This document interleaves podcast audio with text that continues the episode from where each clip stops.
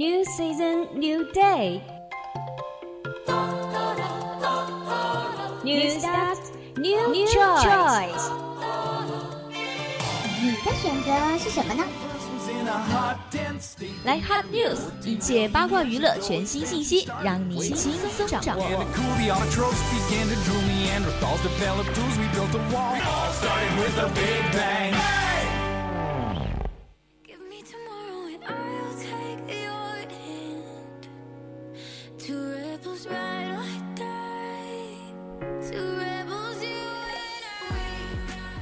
青春调频与您共享 The Use of FM share with all your guys. Now you are listening to the Voice of Campus radio station. Yeah, welcome to Action English on Wednesday. That's right, I'm Shirley. Now it's hot hot, hot news time.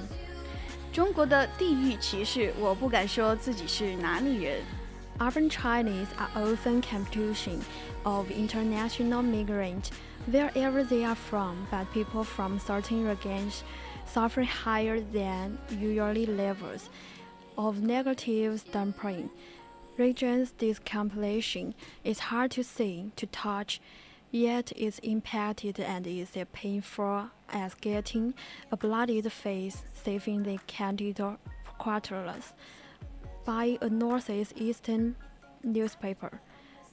中国的城里人经常瞧不起外地人，无论这些外地人是来自哪里，而来自特定地区的人们更是承受了超过一般程度的负面成见。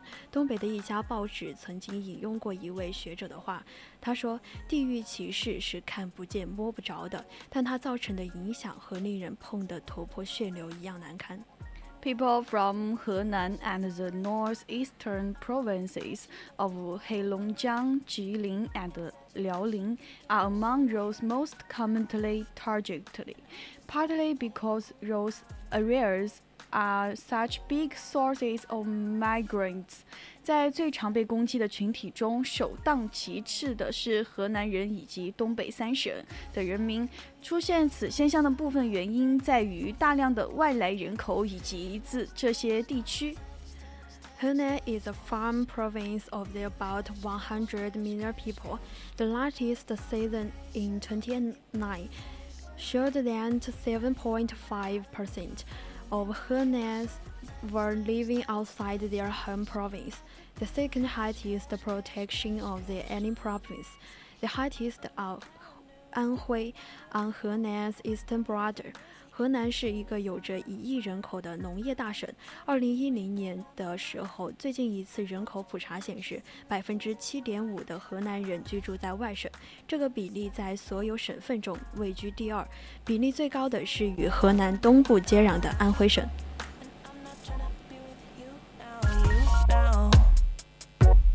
I could be a crush, I could 那接下来的第二篇新闻是，米歇尔·奥巴马先成为自己，再成为第一夫人。Michelle Obama's uh, auto autobiography "Becoming" is on track be to become the most successful million in modern publishing history, selling more than 10 million copies of to date.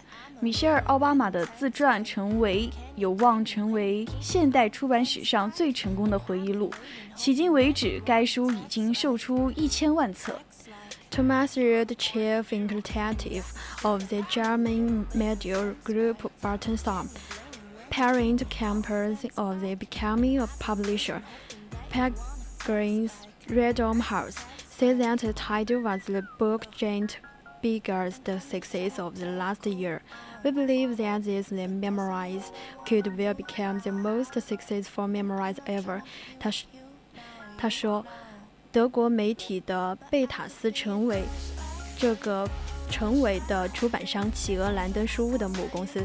该集团的首席执行官道成表示，这部著著作是由该图书巨头在过去一年里最成功的一本书。他说：“我们相信他的回忆录很可能成为有史以来最成功的回忆录。” Penguin Random House ran a building wall for the rights to Barack and Michelle Obama's autobiographies in 2017, paying more than $65 million, a record for U.S. presidential Miners，企鹅兰登书屋在2017年的竞标战中，以超过6500万美元的价格赢得了贝克拉·奥巴马和米歇尔·奥巴马自传的出版权，创下了世界历来美国总统回忆录版权费的最高纪录。Become has become a global sales giant since being launched in 31 language systems in middle November. The audiobook read by the famous First Lady has become the first ever sealed put out by Province Radio House. 自去年十一月份中旬陈伟被翻译成三十一种语言并同时出版以来，该书已成为全球畅销书。由前第一夫人朗读的原声有书声已经成为企鹅兰登书屋有史以来销售速度最快的有声读物。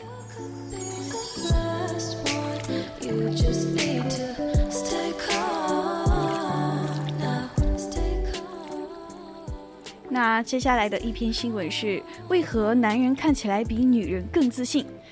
？Despite outcomes between men and women remain one of the most contentious issues in American life, now there is new research suggesting that the inequalities could be even more present than feared, in part because many men seem to have more confidence than women.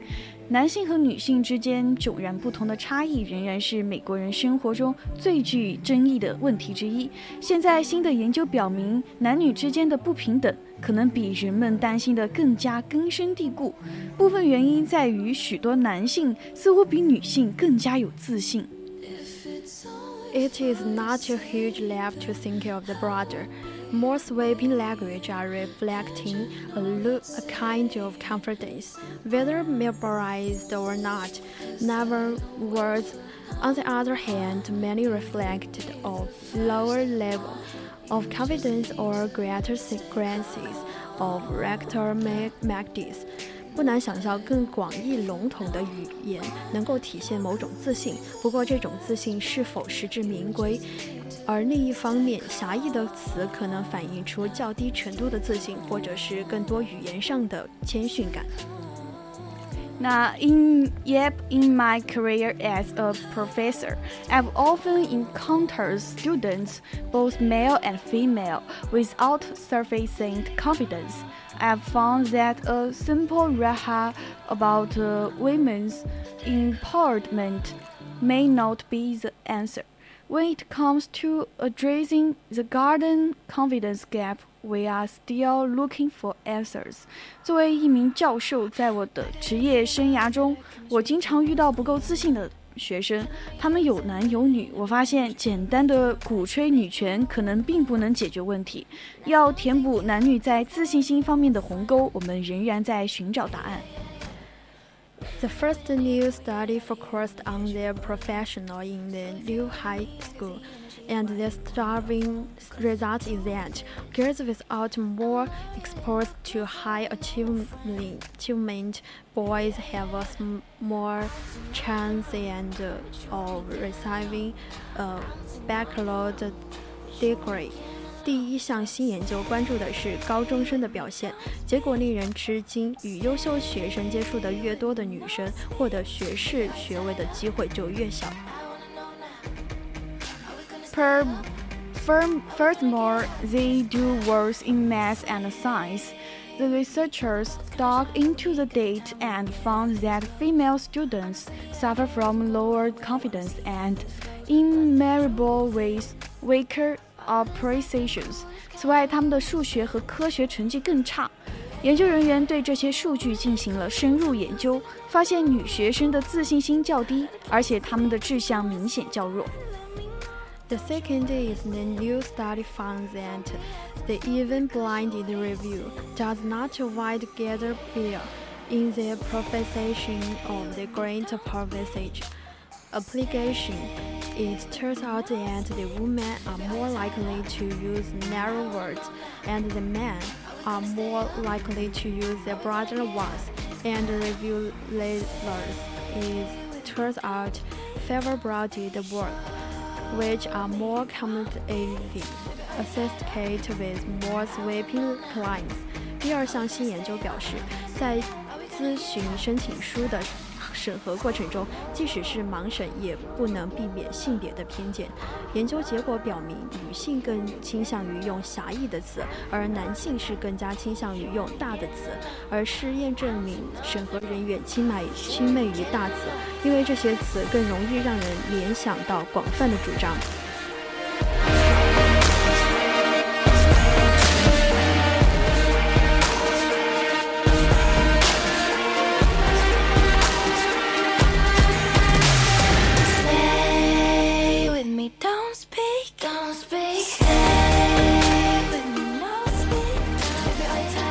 那接下来最后一篇新闻，花四千三百万考考进斯坦福的中国女孩被开除了。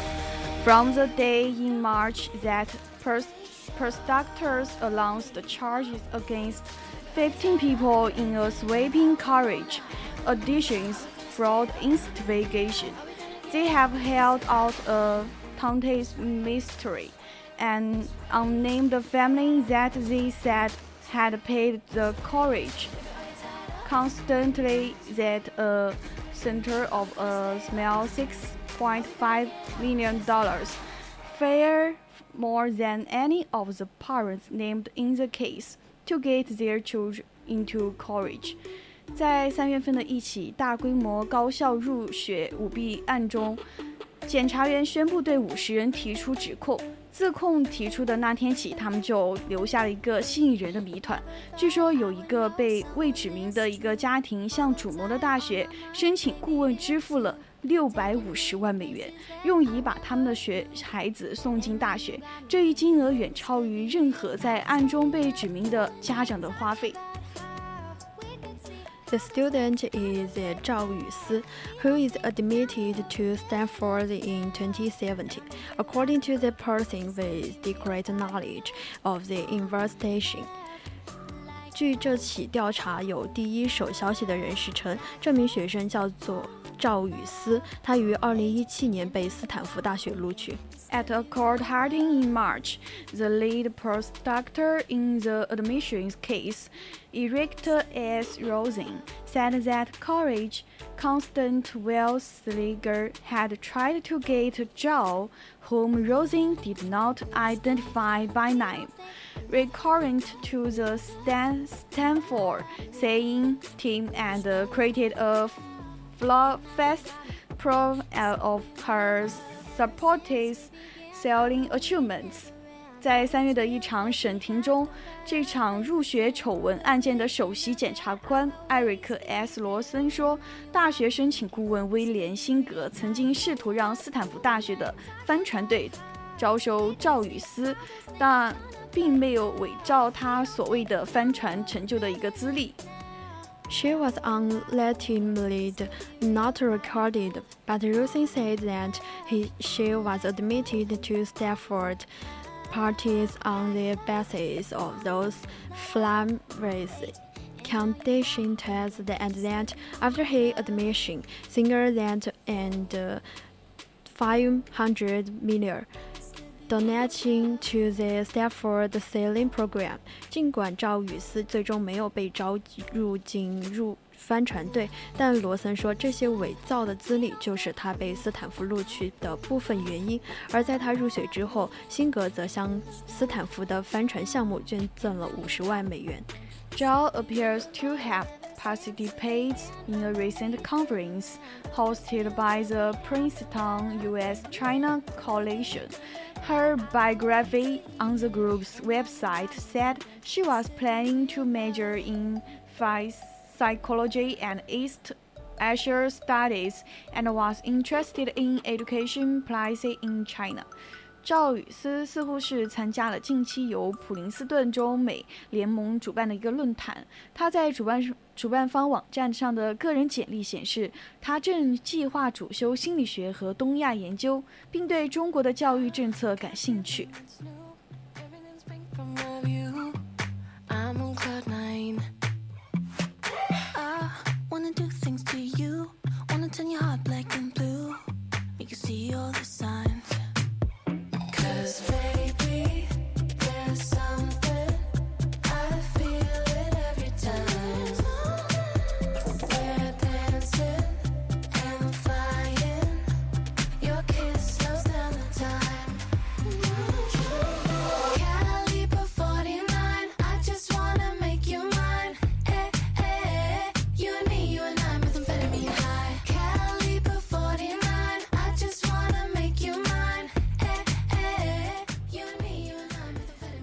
that's all about hot news.